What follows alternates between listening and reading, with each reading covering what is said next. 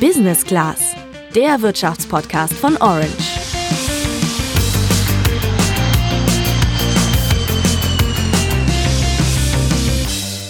Am Dienstag wählen die Bürgerinnen und Bürger der USA ihren neuen Präsidenten. Und auch wenn sich gerade noch nicht absehen lässt, wie die Wahl wohl ausgehen wird, können wir festhalten, wenige andere Wahlen haben so einen großen Einfluss auf die Wirtschaft hier in Deutschland.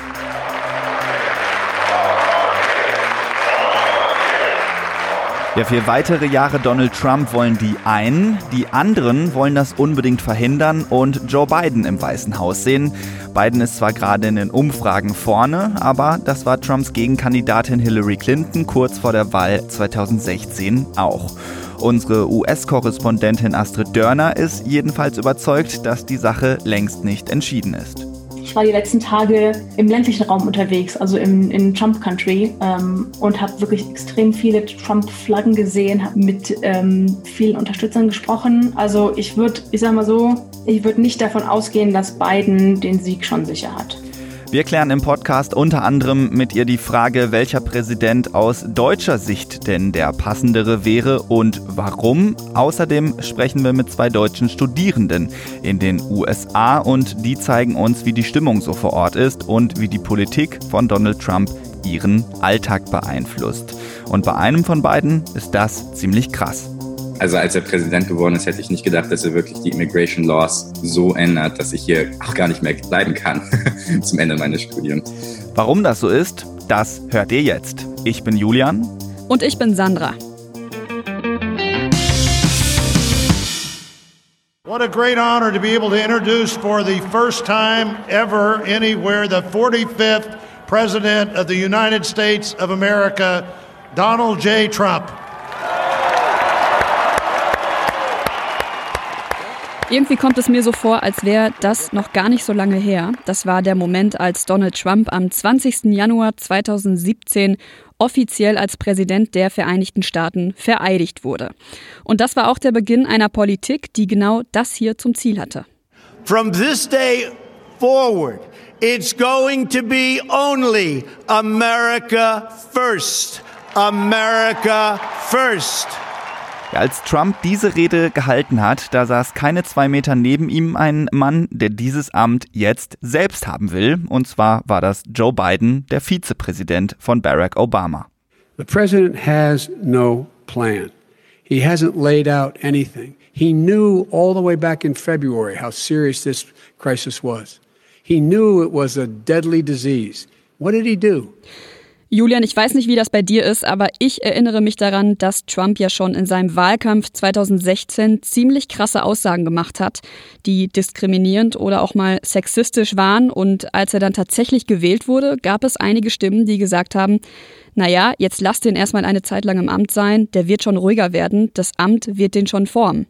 Ja klar, erinnere ich mich daran, aber heute wissen wir ja, dass das eben nicht eingetreten ist, die Politik von Trump einiges verändert hat und das weltweite Auswirkungen hatte.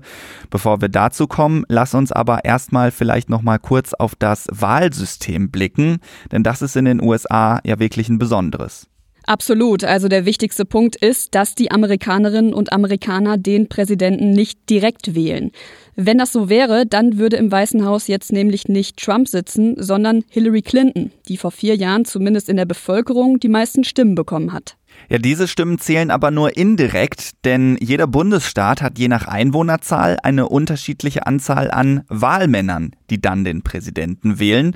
Und da gibt's dann aber noch eine Besonderheit, denn angenommen, ein Staat hat elf Wahlmänner und wenn dort am Dienstag eben sechs Wahlmänner gewinnen, die Biden wählen und fünf, die Trump wählen, dann bekommt Biden am Ende alle Stimmen, also elf.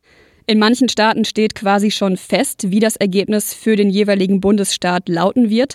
Deshalb kommt es vor allem auf die sogenannten Swing States an. Das sind jene Bundesstaaten, in denen ein besonders knappes Ergebnis erwartet wird und durch die sich die Präsidentschaftswahl wahrscheinlich entscheiden wird.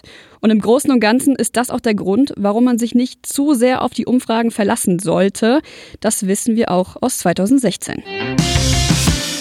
Wenn wir jetzt die Frage beantworten wollen, welcher Präsidentschaftskandidat aus unserer Sicht und da eben besonders aus Sicht der deutschen Wirtschaft der bessere wäre, dann sollten wir vielleicht mal darauf blicken, wie Donald Trump denn in den vergangenen Jahren die deutsch-amerikanischen Beziehungen beeinflusst hat und warum der US-Markt für uns eigentlich so wichtig ist.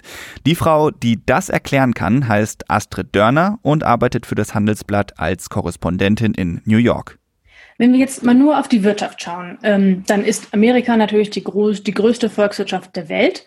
Und äh, 2019, wie auch schon in den Jahren zuvor, ähm, ist Amerika der größte Exportkunde der deutschen Wirtschaft. Das heißt, wir exportieren nirgendwohin mehr als in die USA. Und dann gibt es natürlich hier auch eine ganze Reihe von deutschen Unternehmen, die hier produzieren. Autobauer zum Beispiel wie VW, äh, aber auch Chemieunternehmen wie Lanxess und Evonik äh, und dann natürlich auch deutsche Startups, die hier Büros haben und hier erfolgreich sein wollen. Ja, also für die deutschen Unternehmen ist es deshalb absolut wichtig, dass sie ihre Waren problemlos in die USA liefern können. Und eigentlich war das auch immer möglich und die Handelsbeziehungen waren stabil. Deutschland und Amerika waren ja über Jahrzehnte wirklich enge Partner und Verbündete. Äh, das gilt für die Wirtschaft genauso wie für die Außen- und Sicherheitspolitik.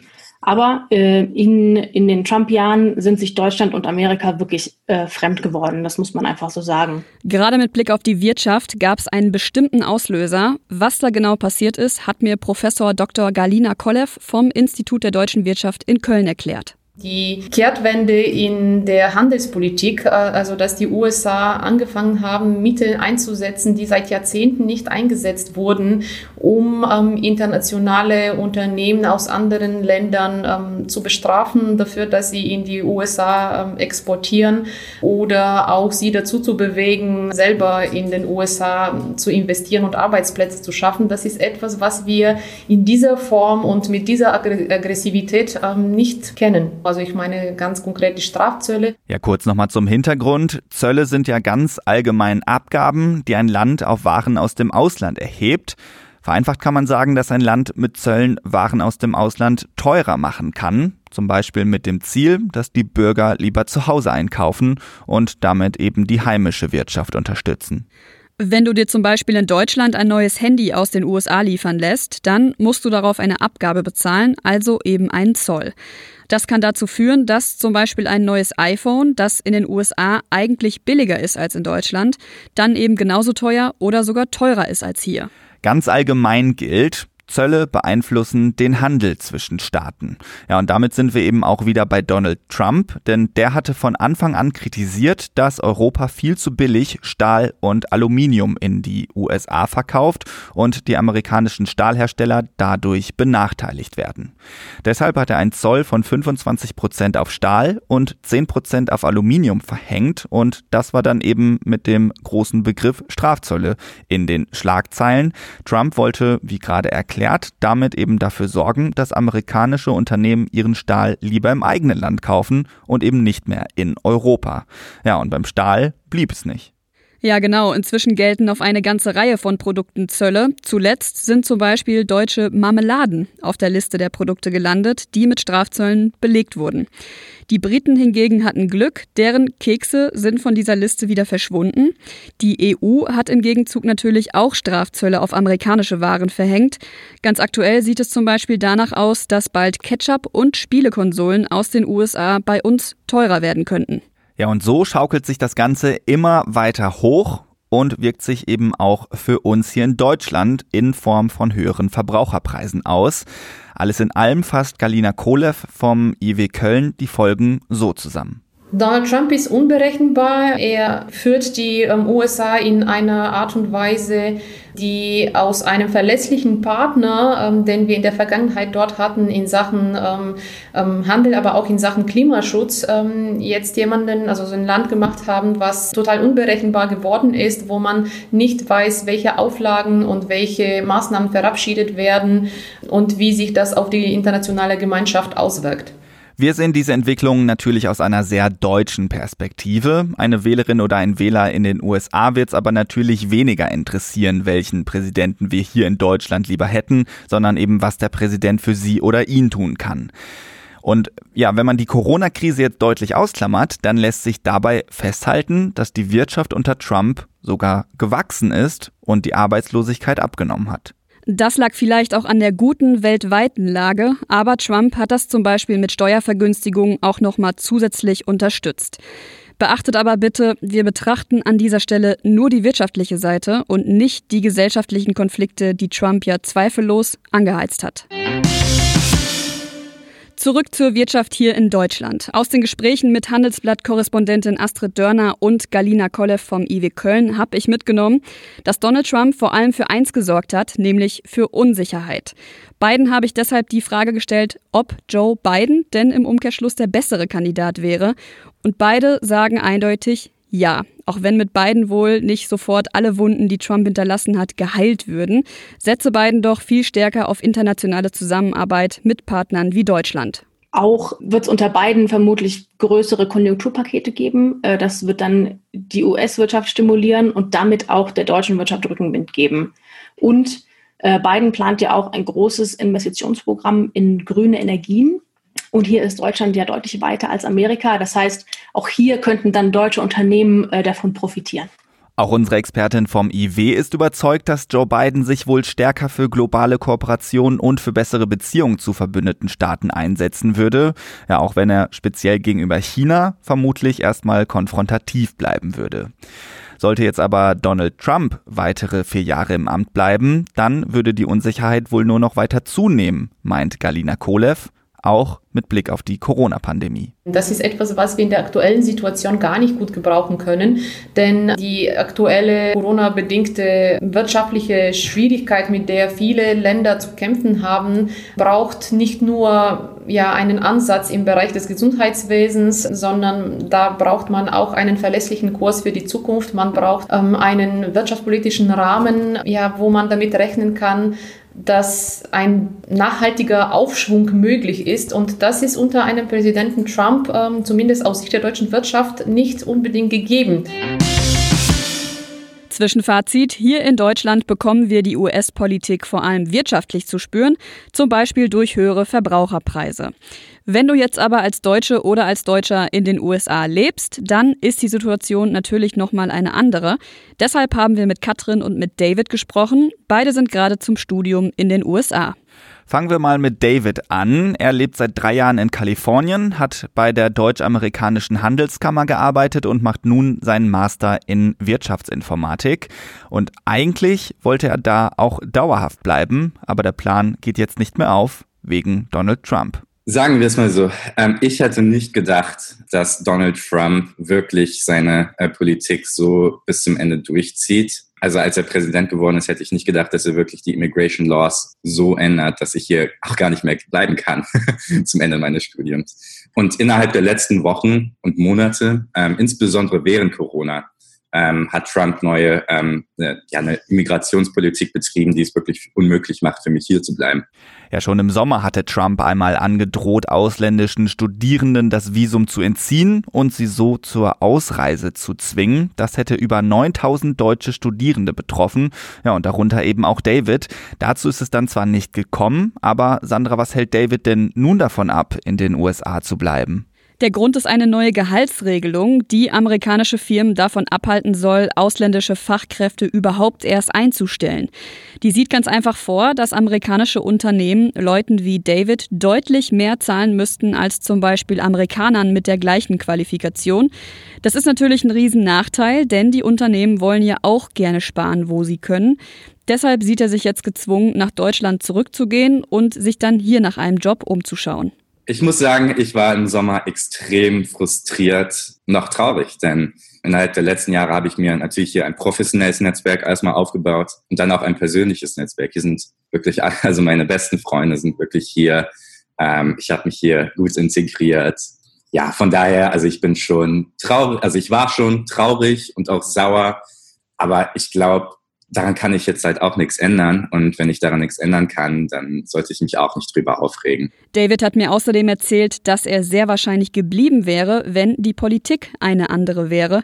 Und weil auch für ihn die Lage perspektivisch erstmal zu unsicher ist, freut er sich nun auf Deutschland und auch auf ein Kölsch, wie er mir sagte, und wird dann hoffentlich hier in Deutschland einen passenden Job finden. Ja, Katrin hingegen studiert in Delaware Englisch als Zweitsprache, steckt gerade in ihrem Referendariat und plant auch weiter in den USA zu bleiben, was berufliche und private Gründe hat. Durch mein Studierendenvisa äh, kriege ich auch quasi noch ein Jahr zusätzlich in praktischem Training. Also ich darf ein Jahr arbeiten in dem Fach, in dem ich studiert, das ich studiert habe. Und danach brauche ich entweder ein Arbeitsvisum oder für mich eine Green Card. Im Moment geht das quasi nicht. Also das sind ganz strenge Regelungen. Ja, nun hat Katrin aber den Vorteil, dass sie sich schon vor längerer Zeit in den USA verliebt hat und sie und ihr Freund im nächsten Jahr heiraten. Und durch die Hochzeit kommt sie dann auch leichter an eine Green Card, die ihr den dauerhaften Aufenthalt in den USA möglich macht. Auch bei diesen beiden Gesprächspartnern herrschte Einigkeit, und zwar darin, dass die Stimmung in den USA jetzt in den Tagen vor der Wahl echt angespannt ist. Katrin hat gerade aus ihrem persönlichen Umfeld einen ganz bestimmten Eindruck. Also irgendwie ist es jetzt schon bevor die Corona-Geschichte losging, war es schon einfach irgendwie kein Bock mehr auf den Scheiß. Und einfach so viele Skandale und so viele Lügen und überhaupt keine Lust mehr drauf. Über die Spannungen, die Donald Trump gesellschaftlich hinterlässt, haben wir bisher noch gar nicht gesprochen. Aber denken wir nur mal an die Black Lives Matter Proteste vor ein paar Wochen. Da ist Trump jetzt nicht als der Schlichter aufgetreten, der ein Präsident vielleicht sein sollte. Und diese Polarisierung zwischen gesellschaftlichen Gruppen merkt man auch im Alltag, sagt David. Ich glaube, das Problem ist, dass die Demokraten und Republikaner, die so polarisiert sind, dass sie sich nicht mehr überschneiden. Streiten, ganz ehrlich, das mache ich auch manchmal gerne. Manchmal möchte ich auch einfach mal den Frust rauslassen. Aber man kann sich ja nicht einfach vier Jahre lang anschreien und halt keine Lösung für die amerikanische Bevölkerung erarbeiten. Und ähm, ich glaube wirklich, dass, äh, sag ich mal, die, die, die amerikanische Wählerschaft sich das auch von, von der nächsten Regierung wünscht, das Land wieder zu, zusammenzubringen. Auch wenn am Dienstag gewählt wird, wissen wir vermutlich erst ein bisschen später, wer wirklich Wahlsieger ist. Aber mit dieser Folge konnten wir euch hoffentlich ein bisschen Orientierung bei diesem riesigen Thema geben. Gebt uns dazu gern Feedback, am besten per Direktnachricht an unseren Instagram-Account orange-by-handelsblatt oder über Apple Podcasts. Wir sind raus und hören uns dann nächste Woche wieder. Ciao!